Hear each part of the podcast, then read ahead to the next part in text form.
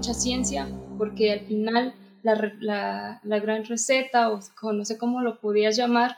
El secreto, el secreto. El secreto realmente es el trabajo, el trabajo, el tiempo y las ganas que tú le pongas, porque puedes ir a entrenar, puedes hacerlo y no puedes faltar ningún día, pero ¿cómo te estás entrenando esos días?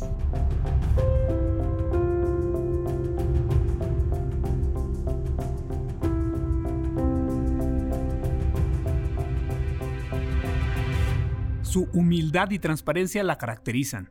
La lección más importante que nos deja es ser siempre agradecido y rodearte de las personas correctas. La medallista olímpica Lupita González, quien pese a las adversidades y condiciones que atraviesa, está optimista y con ganas no solo de volver a unos Juegos Olímpicos, sino de traerse el oro.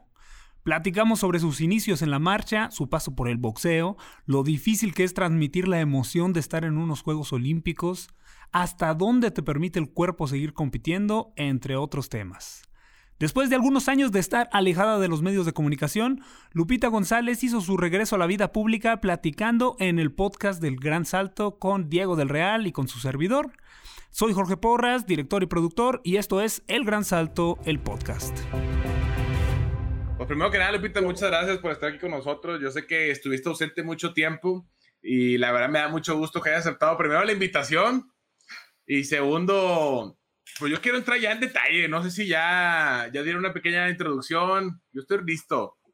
Mira, estábamos platicando, estaba contando Lupita una historia muy buena que no sé si tú la sabías, compadre, de cómo pasó del boxeo a la marcha. Ah, sí, bueno, no, no la sé personalmente de, desde ella, como que dicha, pero sí supe que estuvo en boxeo, estuvo toda interesante la historia. Pues mira, te actualizo. Se tuvo, bueno, los papás no le gustaban los, los guamazos, ¿no? Pero tuvo una lesión de rodilla y empezando a rehabilitarse, tomando la rehabilitación para la rodilla, terminó metiéndose de lleno a la marcha. No, pues eso deja claro que la marcha es fácil, entonces. facilísimo. A ver, tú lo defiendes. Ah, no te creas. Oye, me voy a echar todos los marches encima. De por sí los güeyes son, bien grilleros, ¿no? Imagínate. Ah, ah, ahora sí, yo tirándoles a... Y, ya llegaste tú a poner el desorden aquí, que ya quieres meter aquí controversia, ¿qué vas a contar, compadre? Pues. Pues miren, el, tema de hoy con el que le ha propuesto a Lupita eh, hacer este podcast, que ya hemos tenido a diferentes invitados, tú sabes que nos caracterizamos por siempre dar ese punto no opuesto, pero distinto de lo que pues la gente común y corriente comenta, etcétera, ¿no? En este caso, el tema de hoy es ¿por qué tu atleta favorito no es un ejemplo a seguir? ¿Cómo ves, Lupita? ¿Te parece interesante o no? Pues a ver, vamos. Te tengo una pregunta, Lupita, para iniciar. ¿Tú qué características eh, piensas tú debe tener una persona para que se le considere un ejemplo? Pues prácticamente que, que sea una persona comprometida, que sea una persona entregada, que sea una persona que, que pueda ayudar a alguien más, ¿no? Yo creo que el hecho de que tú puedas hacer por alguien o, o ah, bueno, algún consejo, no, siempre tiene que ser alguna ayuda tanto económica, ¿no? Ah, que tú puedas este, ayudar a una persona, yo creo que esa, esa persona, eh, aunque no sea conocida, sea cualquier persona, si está dispuesta a ayudar a alguien, a brindar algún consejo, yo creo que esas personas son de admirar, ¿no? Porque te están brindando un tiempo. Ok, ok. Fíjate que coincido contigo. Una de las características que debe tener las personas que podremos que sea como ejemplo a seguir son las que pueden llegar a aportar algo a la sociedad. Ahora entrando de lleno al tema de los atletas. El, tú sabes que en la vida de un atleta, vamos a, acotar primero qué tipo de atletas, ¿verdad? Porque hay unos que se dicen atletas y, y para la gente que nos está escuchando, eh, hablamos de atletas olímpicos, pero dime si estás de acuerdo o no con que hay en ocasiones que tener ciertas, vamos a decirle, eh, rasgos de personalidad que podrían considerarse atípicos a las personas comunes y corrientes. Voy a poner un ejemplo, una historia propia. Yo recuerdo cuando en el 2016, para los Juegos Olímpicos de Río, eh, ese, ese último año, yo le dije a mi entrenador, yo quiero los Juegos Olímpicos de Río. Me dijeron, no, estás muy chiquito, más por tu especialidad, cuatro años más. Tokio, es Tokio es el tuyo. Y yo, no. ¿Qué tengo que hacer para ir a Juegos Olímpicos de Río? No, pues ese es el plan. O lo logras o te lastimas. De entrada, cualquier persona que esté en su sano juicio, tú me dirás, si, no estás de acuerdo, dime, ¿eh? Claro. Cuando alguien le dice, oye, o lo logras o puedes perjudicar tu salud, dice, va. ¿Sí me entender? De ahí ya, ya entendemos que el atleta que quiere llegar a grande o que logra llegar a grande piensa distinto. Arriesga más, pienso yo, de lo que debemos arriesgar las gentes comunes y corrientes. De ahí, segundo, eh, el tema nutricional. Mi nutrólogo me dice, tantos gramos de proteína, cantidades insanas. O sea, yo de pesar 90 kilos subí hasta 105 kilos. Imagínate, 15 kilos en, pues ni siquiera un año completo, porque empezamos la temporada en septiembre y había que dar la marca primero. Tú sabes que lo, complicado de ir a Juegos Olímpicos no es eh, estar, lo más complicado es asistir, es clasificarse en México, ¿no? Ya estando allá, ya las cosas fluyen mejor, ¿no? Entonces, en un tiempo corto, ¿no? Y eso me llevó a tener ciertas conductas en las cuales pues tuve que priorizar este mi entrenamiento, mis descansos, mi recuperación general, este, probablemente eso tiene un costo, a un grado en que me volví prácticamente una persona antisocial. Oye, vamos a comer a un restaurante. No, no puedo porque no es lo que me toca. Oye, este, vamos de antro el fin de semana. No, no puedo porque tengo entrenamiento el día siguiente. O tengo viaje, o tengo competencia, o lo que sea. Eh, primera sesión en la mañana, segunda sesión. Oye, me acuerdo que llegaba y yo, yo me sentía como que dije, estoy despreciando mi tiempo, no estoy haciendo nada en la tarde. Porque tú sabemos que entre sesión y sesión es importante descansar, ¿no? Descansar, sí. Pero imagínate, yo con 21 años, pues tenía todo el punch y energía del mundo, ¿no? Lista para ser gastada. Entonces, el, el hecho de llegar a, a, o querer llegar a ese nivel, porque todavía no llegaba, me di cuenta, ya que lo analizo ahora en, en este futuro, ya de cuatro años después, que empecé a tener actitudes que en una persona común y corriente se podrían considerar atípicas, ¿no?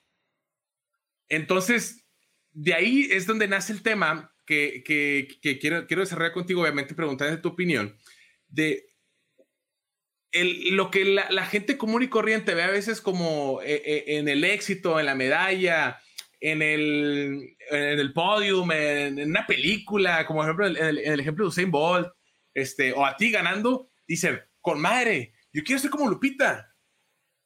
Yo quiero estar ahí, yo quiero ganar. Y esa, esa, foto histórica donde llegas y pues, te estabas muriendo, ¿no? Pero cualquier médico te puede decir, oye, es que lo que hizo es algo sobrehumano, ¿verdad? No, no, no, no, es, no es recomendable. No, no, no es salud, ¿no? ¿Qué, ¿Qué cosas ha hecho Lupita que te hayas dado cuenta? Este, que entre atletas podemos considerarlo pero normal, pero para la gente común y corriente no lo es, a grado que le puede ocasionar un problema. ¿Qué cosas, Lupita, te, te han sucedido físicamente, emocionalmente, eh, amigos, familia, Inclusive, inclusive, porque tú sabes que en México el tema político es complicado, ¿no? E, el político de, saber cómo manejarte, eh, eh, son tantas cosas, por eso le quiero dar tanto contexto para ya dejarte hablar, pero ¿qué cosas Lupita hace, ha hecho que las considere normales? Pero ahora que ya te doy un contexto distinto, tú me dirás si no estás de, tú me dirás si no estás de acuerdo, eh, hace diferente a los demás. Bueno, este, primero que nada, eh, yo creo que como tú lo, tú lo manejas de un ciclo o tus años a llegar al ciclo olímpico, en ese trayecto tú vas conociendo tu cuerpo, ¿no? Tú vas conociendo tu cuerpo, llevas una planificación como tú lo llevabas con tu entrenador, este, así es. Yo creo que ahí es ser, eh, yo lo manejaría como ser más honesto contigo mismo, a dónde quieres llegar y qué es lo que estás haciendo, ¿no? Yo sé que mm, yo todo lo que has dicho de que descansar, dejar familia, eh, al principio eh, pesa mucho, pesa porque no estás acostumbrada, pero... cuéntame una historia, ¿Cuál, fue la primera vez que tú sentiste eh, en el tema familiar que dijiste, voy a elegir entre o mi familia o esto. ¿Cuál fue ese primer choque? ¿Lo recuerdas? ¿O alguna historia en particular? Yo creo que para mí lo más, bueno, fue difícil para mí. Eh, yo siempre he estado en casa. Ahorita estoy otra vez en casa, ¿no? Pero situaciones diferentes, ¿no? Pero digo, eh, el hecho de irme a concentrar al Comité Olímpico, eh, tal vez no me acostumbraba, me llegué a sentir muy sola. ¿En qué año fue eso? En el 2014. En 2014. ¿Qué edad tenías ahí? Tenía 20... 24 años. 24. 24 años. Este, Yo creo que e, eso fue un, eh, fue un, eh, un, momento complicado, pero eh, yo no lo pondría como que no lo pondría como si tuvieras que elegir. Sí, a lo mejor los tiempos ya no son los mismos con la familia, pero no deja de ser súper importante para ti, porque aparte es como un, un, un, motor que tienes ahí extra, que es tu familia, ¿no? Yo creo que, aunque a veces dejas muchos este, eventos y momentos con ellos, yo creo que eh, no lo pondría como el quién es más importante, no, no, no. pero yo lo pondría como que eh, vas a cumplir un sueño y ese sueño, pues yo creo que la gente que lo comprende y quiere que lo logres, va a estar ahí contigo y va a comprenderte esos momentos complicados. Que aún así uh, llega a haber algunos momentos en que la familia tal vez se sienta a lo mejor un poco desplazada, ¿no? De los tiempos y todo eso, porque a veces se siente, pero no, no es que no, no, no quieras estar, no es que, es que tienes que seguir ese sueño, es, esa medalla olímpica. Es que esa es la diferencia, ¿no? el, el querer al deber. Es que el, no, hay, no hay mucha ciencia, porque al final la, la, la gran receta, o no sé cómo lo podías llamar. El secreto, el, secreto. El secreto realmente es el trabajo. El trabajo, el tiempo y las ganas que tú le pongas. Porque puedes ir a entrenar, puedes hacerlo y no puedes faltar ningún día. Pero cómo te estás entrenando esos días, ¿no? Si te estás quedando a un 60%, si realmente estás siendo realmente honesto.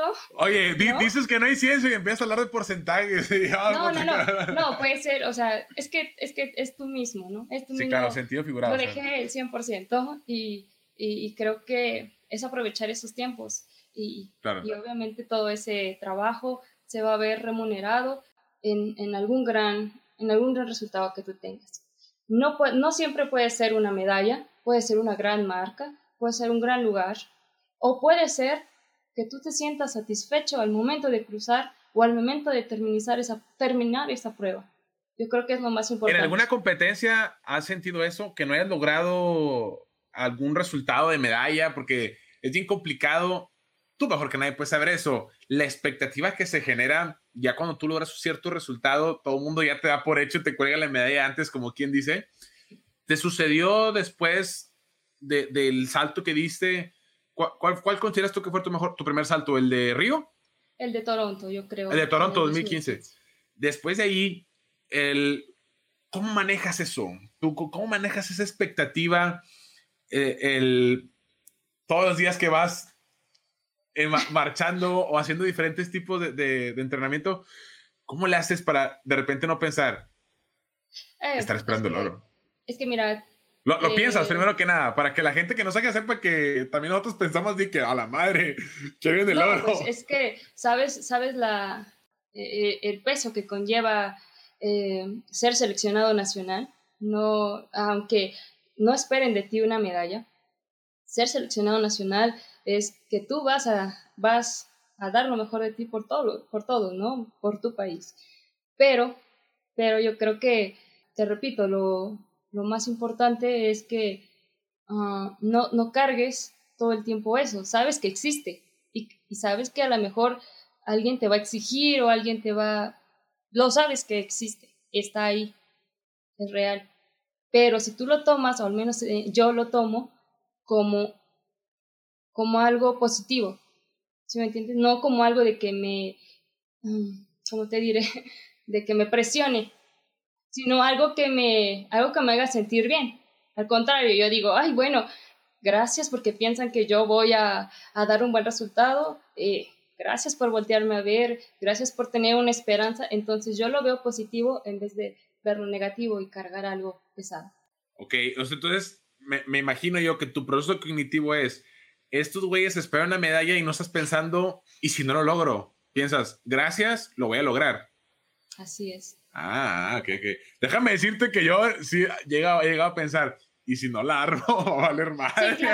También me ha llegado a pasar, ¿no? Porque, pues tú sabes, campeonatos del mundo, eh, copas panamericanas, juegos panamericanos son. Eh, cada vez se vuelven eventos más complejos, ¿no? Hasta unos Juegos Olímpicos. Y sabes que cualquier, en cualquier momento puedes fallar, porque aunque tú hayas entrenado al 100 y todo, algo se te puede ir en ese momento pero en dado caso de que no se llegase a lograr el resultado, yo creo que lo que tienes que tener tú en mente es lo que tú hiciste. Porque tú tienes el control, tú tienes el control de hacer las cosas o de, en tu caso, dar los giros que tengas que dar, concentrarte, descansar. Eso es lo que tú tienes que hacer. Si el día de mañana, en el caso de mi prueba, un, algún juez ve que, que no le agrada a mí marchar, pues ya no está en mis manos, ¿sabes? Claro. Entonces, es así. A mí me sucedió, piensa, esos güeyes, quién sabe cómo entrenarán, este, qué método tengan, como si, como si existiera un secreto, ¿sabes? Sabes, perdón. Como si existiera un, secreto, un algo especial que los hace súper buenos. En el martillo con nosotros pasa mucho por el tema de los, de los etcétera, que fueron súper buenos en su momento. Este, y cierta escuela sigue, ¿no? Y te das cuenta que es una constante pero yo llego a escuchar comentarios en los que dicen como que no, es que son como que privilegiados porque son de determinada altura, porque son de determinada composición, porque están más desarrollados su país, y luego te toca ir con ellos y resulta que en tu país hay más infraestructura, le meten más billete, este, las gentes que están al lado de ti están mucho mejor preparadas, los médicos, etcétera simple y sencillamente es que no todos tienen ese mismo chip que tú tienes, ¿no? Que es el saber que son iguales. Sí, pues mira, vamos a poner un ejemplo, ¿no? O sea, yo creo que um, al final de la partida de cada uno, de aquí a donde tengamos que ir, al final de nuestros caminos, no creo que alguien te, te ponga o te den un pase a otra persona por el hecho de ser o que tenga algo más que tú. Al final todos vamos a estar en la misma línea y vamos a tener que pasar por el mismo camino. Entonces, a eso me refiero. Me refiero a que sí, hacemos a veces cosas padres, ganamos medallas, eh, llegamos a tener momentos que ni siquiera puedes expresar los sentimientos que sientes en ese momento, pero lo que quiero decir es que cualquiera lo puede hacer. Y somos dichosos los que hemos podido estar en una competencia que hemos podido representar al país y que, y qué más dicha de que la gente, la verdad yo soy muy agradecida a pesar del proceso en el que atravieso ahorita, yo estoy muy agradecida con la gente que se ha tomado el tiempo de, de mirarnos, Diego, de mirar a ti, a mí, a cualquier atleta, porque el tiempo es muy valioso y, y bueno, ahí sí andamos. No, no, hay tiempo que perder, como dicen, ¿verdad? Oye, Loripita, te tengo otra pregunta. Sí yo, yo, yo nunca he sido de, de, sentimientos. Me gusta mucho el tema de la objetividad, me gusta el tema de metodología, cuadradito, pa, pa, pa, todo bien medido, ¿no? Está bien. Pero, to, pero todo eso, cuando culmina en un buen resultado, por ejemplo, en tu caso, una medalla olímpica, una medalla mundial, y, y sé que la medalla de tu mundial, me dirás, si me dirás si estoy equivocado, no sé si la valores más porque pues ya te consagraste como la número uno. Es cierto, ¿no? En, en, Londres gané plata, me ganaron por un segundo. Eh, bueno, con, ah, pero la China, ¿no? Las chinas eran las que estaban ahí a, a, a, duro y dale, ¿no? Pero, pero sí les ganaste. ¿Fue, eh, les gané en el 2018 en la Copa Mundial de Taikán. Ahí ya fue. Entonces, ¿qué te supo mejor? La digo, yo sé que son escenarios diferentes y sé que los reflectores desde una perspectiva de impacto social son distintos, ¿no? Exactamente. Pero personalmente a ti, ¿pesó más cuando le ganaste a las chinas que los Juegos Olímpicos? Mm, te digo algo, este... E-, esa medalla de la Copa del Mundo, eh, que fue oro, gracias a Dios, este, sí me dio satisfacción, me dio mucha satisfacción, de verdad que no lo podía creer porque tanto había peleado por escuchar el himno en eventos internacionales así fuertes y, se logró, pero, híjole, yo no sé si, si estoy mal, no sé cómo lo veas, pero, no, no, no. Ah, dime, dime. pero satisfecha todavía no estoy. Pero no el hecho de que, de que haga de menos los resultados, no, no, no. Al contrario, estoy agradecida con Dios por, por cada competencia, por cada día. Pero yo creo y yo siento que me falta todavía una oportunidad más en Juegos Olímpicos. Entonces, sí. O ¿Qué es el oro olímpico? Yo, yo de verdad anhelo, anhelo, lo sueño, pero yo sé que por ahora no, ahora se ve lejos. el tiempo se pasa así, Lupita. ¿Te acuerdas de Río? Sí. Ya pasaron cuatro años. Sí, yo, yo creo que el tiempo que... No, eh, no eh, pasa así el tiempo. Así súper rápido. Yo espero, de verdad que espero tener una oportunidad más. No te puedo decir si es pronto o es después, pero yo creo que si se me diera una oportunidad más, yo creo que quisiera estar otra vez en Juegos Olímpicos y, y digo, echar mi resto. No sé si se dé la medalla olímpica de oro o no, pero yo creo que para que yo pueda, no digo que no esté satisfecha y agradecida, eso sí quiero que quede claro, no, no estoy... No te pares, aquí no, no polemizamos, aquí pero, no se saca el contexto. Pero lo que quiero decir es que deseo y anhelo estar una oportunidad más. ¿No? Se logre o no se logre eh, la medalla olímpica, me sentiría muy satisfecha de volver a pisar una, bueno, estar en una prueba de Juegos Olímpicos. ¿Con cuántas personas te has topado que te, que te preguntan seguramente muy seguido, oye, ¿qué se siente estar en los Juegos Olímpicos? yo he encontrado un, un común denominador entre los que hemos podido ser, primero, participantes, segundo, estar cerca de una medalla y tercero, los que ya son medallistas. Yo pienso que entre tú y yo, a lo mejor tú más que yo, porque te fuiste medallista, este, yo soy un simple cuarto nada más. Eh, el, podremos lograr entender lo que tú dices, el alcance que tiene o, lo que significa. Por ejemplo, tú me estás platicando ahorita y, y, puedes ver en mi gesticulación que siento esa emoción que tú también, eh, a lo mejor cuando te lo imaginas lo sientes, ¿no? Que dices, tú estarías con madre, ¿no? Pero ¿qué tan difícil ha sido ser? O, o te ha pasado que te, vamos a llamarle civiles, normales, te pregunten, oye, ¿qué se siente? Y no logras como que transmitir qué es estar en unos Juegos Olímpicos y mucho menos pues ser de los protagonistas, ¿no? ¿Te ha sucedido? Sí, sí, hay, hay personas que eh, me, han, me, han, llegado a preguntar qué, siento, qué pienso, pero ni tú mismo lo entiendes. Entonces, si no lo, no lo entiendes, eh, estás sintiendo muchas cosas en ese momento, tú quisieras decírselas a ellos, pero no puedes porque todo no lo entiendes. Lo que yo siempre les digo que ojalá si, son atletas o si son algún, alguna, que hagan alguna otra cosa, que sientan esa, esa emoción de, de lograrlo lo más que ellos puedan en, lo que estén.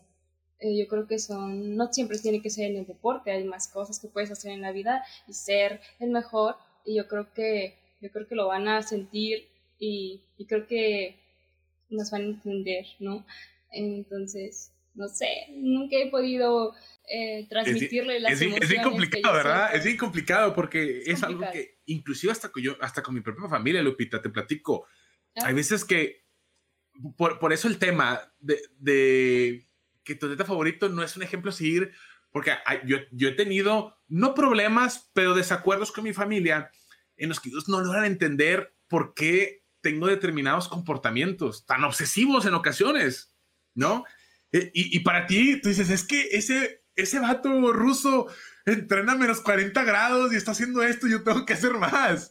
Y te espérate, güey, o sea, quieren que, que, seas como alguien normal, común y corriente, pero en, en ti está esa, no sé si llamarle ansiedad o, querer ser el top y es tú lo que me cueste, ¿no? Llega, llega un momento, eh, eh, es una línea, tú me dirás si estás de desacuerdo en lo que me cueste, me vale madre. Billete, eh, me lesiono, no me importa, ¿no? Yo quiero ser el número uno, dime, dime, dime. Sí, yo creo que a, lo que creo entender de lo que me cueste es eh, todo lo que esté en nuestras manos, siempre y cuando sea correcto. Claro, sí, sí, sí, sí. Sea, sea, porque eso de que me cueste lo que hay que dejarlo. No, bueno, bueno, porque se chinga el primero. hay que, este, eh, siempre y cuando sea lo correcto y siempre y cuando no hagas daño a alguien más.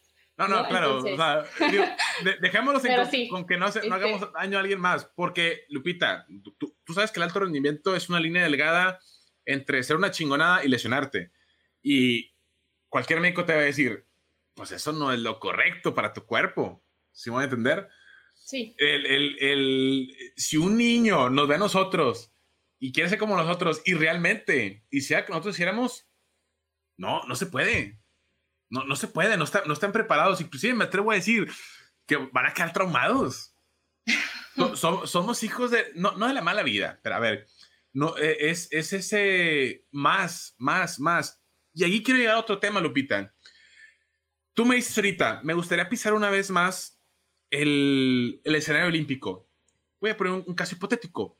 Llegas a los Juegos Olímpicos, los más próximos eh, después de Tokio son París, no sé, París. Ganas el oro. ¿Realmente crees que vas a decir, ya, estoy satisfecha, me retiro y nos vemos? ¿Realmente crees que eso va a pasar?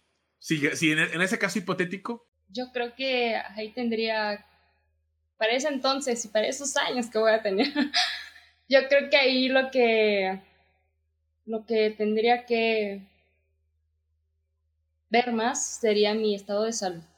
¿No? En cuanto a las lesiones. Obviamente tú como atleta, y, y, tú no me lo vas a negar, tú quieres seguir, y quieres seguir, y quieres seguir, y quieres seguir, y nunca quieres terminar, porque es una gran, una gran pasión, una gran vida, pero yo creo que ahí tendría yo que evaluarlo con las lesiones. Hay lesiones que ya seguimos, este... Sí, truena, la, la máquina truena.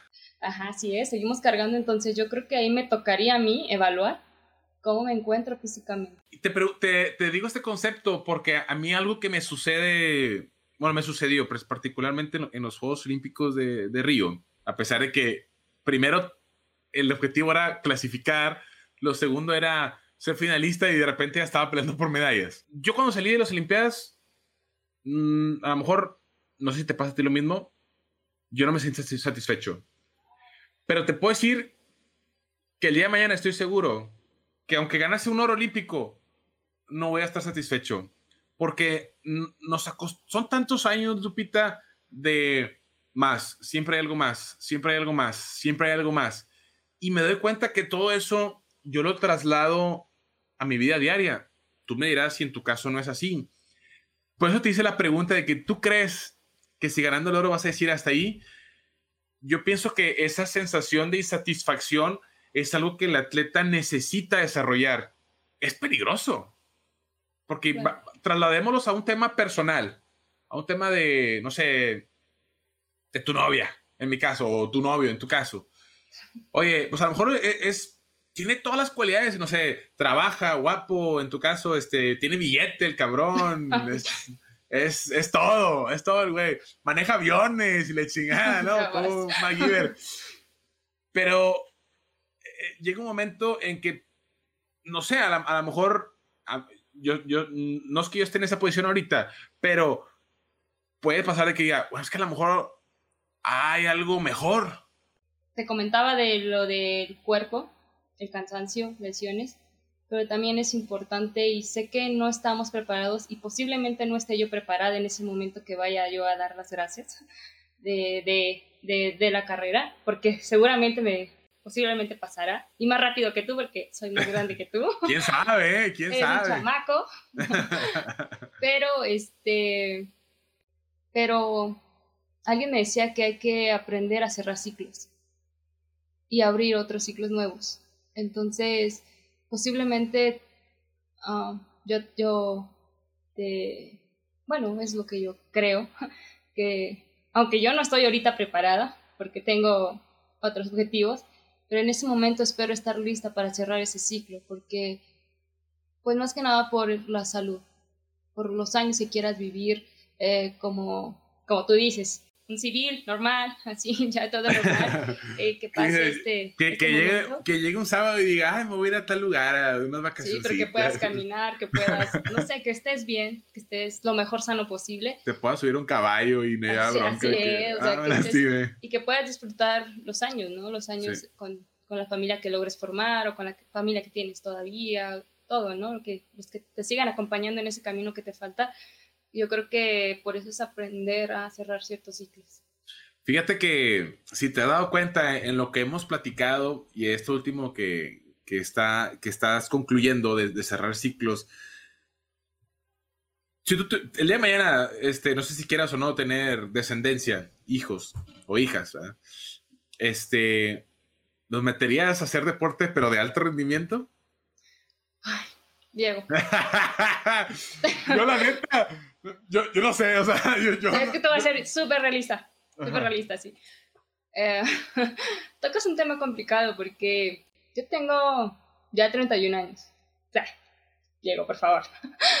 Eh, en segundo lugar, eh, dentro de mi tiempo que quede de carrera deportiva, pues sí lo quiero dedicar lleno a, a cumplir otra vez ese objetivo que tengo, o ese pendiente que está, o ese cosquilleo que tengo dentro todavía. Y no sé, es que ustedes, los hombres, es un poquito más fácil, no digo que sea más fácil, no se me vayan a ofender, de verdad. A lo que voy es que, a lo que voy es que, por ejemplo, nosotras como mujeres, pues... es eh, más complicado. Es más complicado, a lo mejor sería ya más riesgoso. Claro. No sé, varias cosas. ¿no? Ah, pero tú eres atleta y te gustan los riesgos. No, Entonces yo creo que este...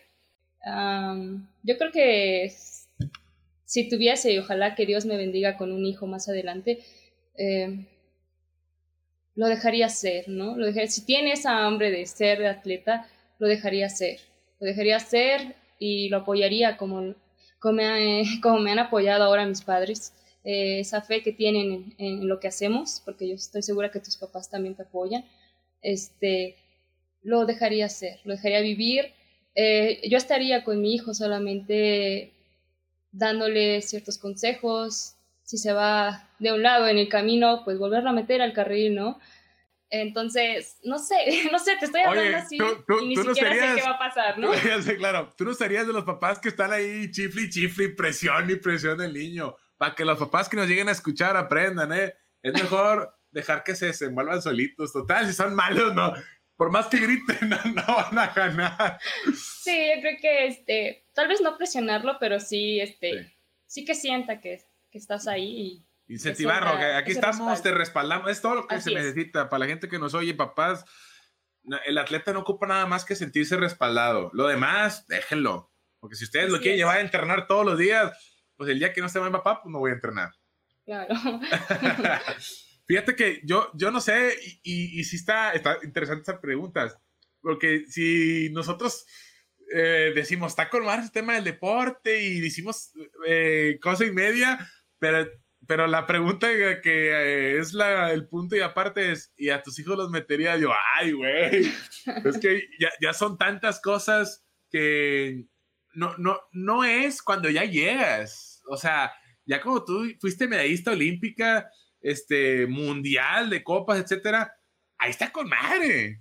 La bronca es cuando iniciaste, como tú dices, o sea, pues empezaste en otro deporte que nada que ver, este, te fuiste probando. Aparte, es una pregunta muy buena. Eh, no sé si llamarle suerte, casualidad o, tema aleatoriedad de encontrarte con las personas correctas, Lupita. ¿Sabes sabe lo difícil que es eso? Ah, ¿Nunca has pensado en, en si existe o no el destino. Porque imagínate, estás en otro deporte. Que si, si ya, por lo que entendí la historia, como que te lastimaste o algo, algo, algo, no, algo pasó, tú hubieras dicho, no, ¿sabes qué? El, el, hecho de que el momento exacto en el que tú decidiste decir, voy a seguir, encontrarte con, no sé si fue tu primer entrenador o cómo fue tu, tu rollo, pero ese entrenador como que ya te llevó a cierto lugar que eventualmente te fuiste desenvolviendo y llegaste hasta donde estás ahorita. Sí, yo creo que eh, no lo he mencionado, pero a mí ya no está conmigo. El primer entrenador, José Luis Peralta, el profe José Luis Peralta, falleció apenas este año, a principios de año. Y yo creo que, yo creo que para mí él fue como ese ángel, no sé cómo llamarlo, esa, fue esa persona correcta que me, que me vio, que me que peleó conmigo, me, me se enojaba conmigo, Lupita, es que tú, él me dijo que en paz descanse, él me dijo, tú vas a ser medallista olímpico. Me decía, niña, niña, tú vas a ser medallista olímpica. Y yo, no, profe, no sé qué. Le digo, no, profe, eso no me gusta, eso de menear la escalera. No, no, profe, me daba pena, me daba pena hacerlo, el movimiento, ¿no? Claro. Eh, y, y ahora lo amo, ¿no? Ese movimiento. pero, este, pero yo creo que fue la persona, fueron las personas. Yo creo que tanto tu entrenador como mi entrenador son personas, este, especiales que han venido a, a darle otro sentido, un giro a nuestra vida, el que nos estaba esperando, ¿no? Tal vez nos estaba esperando estos momentos y no sé cuáles vengan más adelante, ojalá que sean muy buenos, pero eh, ¿cómo, ¿cómo es que eh, algunas personas pueden influir en ti muy positivamente. ¿Hasta qué grado? Por eso, chavos, júntense con gente decente. sí, porque eh, lo que quiero resaltar, Lupita, es el tema de las decisiones que uno como atleta toma en el diario. Y uno a veces, yo, yo en estos momentos trato de hacerlo, cada, cada decisión que tomo, ver las repercusiones que va a tener, tanto positivas como posiblemente negativas, porque uno a veces es muy... Eh, entusiasta y positivo en decir, todo va a salir con madre, no va a pasar nada. Pero pues en este tema deportivo nos damos cuenta que una lesión está presente, que si este güey no sale el billete para la competencia, ya no se pudo ir a ver dónde lo sacamos. Entonces yo pienso que lo que caracteriza a un atleta que llega a alto nivel en el toma de decisiones es, más allá de ver el escenario positivo, es prepararse para el escenario negativo. Tú me dirás si, si, si no es así, pero el atleta que no se prepara para el peor escenario de la mejor manera, está perdido. Pues yo, yo diría que te enfocaras más en el positivo. Que no olvides el negativo, pero enfócate más en el positivo para que el negativo no, no, no llegue a ser realidad. no Aterrízalo, compadre. ¿Por qué no? A ver, ¿por qué un atleta, tu atleta favorito, no es un modelo a seguir? platicando con Lupita, coincidimos, Lupita me dirá si lo que digo en algo me equivoco, que el llegar a ser un atleta de cierto nivel, en su caso, pues medallista olímpica del mundo, se, tiene que tener ciertas conductas que una persona común y corriente no, no serían funcionales, ¿no? Como el tema de llevar el cuerpo al límite en, ese grado del alto rendimiento entre o, eres una chingonada o te lesionas, e, el estado mental de las presiones que manejamos, la lejanía que se puede llegar a tener en los temas personales como familia, pareja, amigos, etcétera, que son muchas cosas que a mí no me gusta decir sacrificios porque al final de cuentas, Lupita, tú me si también no estás de acuerdo, pues esto nos gusta y al final de cuentas, si ponemos una balanza, pues esto que nos gusta siempre pesa más. O sea, los niños, o sea, que entiendan que más allá de lo que ven, de que, ah, el trabajo y todo ese rollo, sí hay muchas cosas detrás que es la realidad. Y ojo, que no hay seguridad de que llegues a ser el mejor. No, no, no hay certeza. O sea, es mucho el riesgo, el costo es mucho y no hay certeza de nada. Pero vale la pena intentarlo. Al final, yo siento que vale la pena intentarlo. Y ahora, micrófono abierto, Lupita. ¿Qué le quieres, qué quieres compartir aquí con la gente que te sigue, que está bien, bien pendiente de, de tu carrera y echándote todas las porras? No, pues yo más que compartir, quiero agradecer, ¿no? Agradecer el, el tiempo de haberse tomado de, de conectarse, de, de, de, estar aquí con nosotros, ¿no? Compartiendo ese tiempo. Y los que no están, que posiblemente a lo mejor no tuvieron tiempo, ¿no? Yo creo que a toda la gente agradecerles ese, ese tiempo, e, e, ese momento que se toman para, para seguir a Lupita González, a Diego, a Luis, a todos los atletas, ¿no? hablando por mí, este, pues aparte, independientemente del proceso en el que estoy pasando, que para mí es un momento desafortunado, pero este, yo les agradezco que sigan creyendo, que crean, que crean en nuestro trabajo, mi entrenador, eh, mi equipo. Estamos en espera de que todo sea positivo más adelante, pero yo creo que eso, darle las gracias a, todos por, por estar aquí. Algo que me gusta mucho Lupita es que es agradecida. Lo repite mucho, mucho, hasta parece grabadora. Gracias.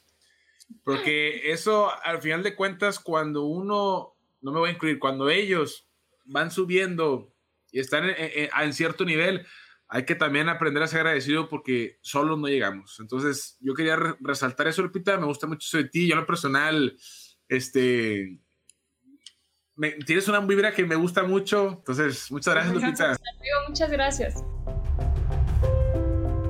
Seguramente volveremos a tener a Lupita más adelante, ya sus seguidores nos lo han dejado muy claro en Facebook, en la transmisión que tuvimos en vivo, por si no lo saben, grabamos en, vivo a través de la página de Facebook del Gran Salto los miércoles a las 8 de la noche, hora centro. Si gustan acompañarnos por ahí o en Twitter y comentarnos a quién más les gustaría que tengamos de invitado. También estamos en Instagram. Platíquenos qué les han parecido los temas, de qué otra cosa les gustaría que platiquemos y pues por supuesto que nos podemos ver en vivo también. Gracias por acompañarnos, soy Jorge Porras, me encuentran en Facebook, en Twitter y en Instagram como Jorge Porras MX. Nos escuchamos la próxima semana en El Gran Salto, el podcast.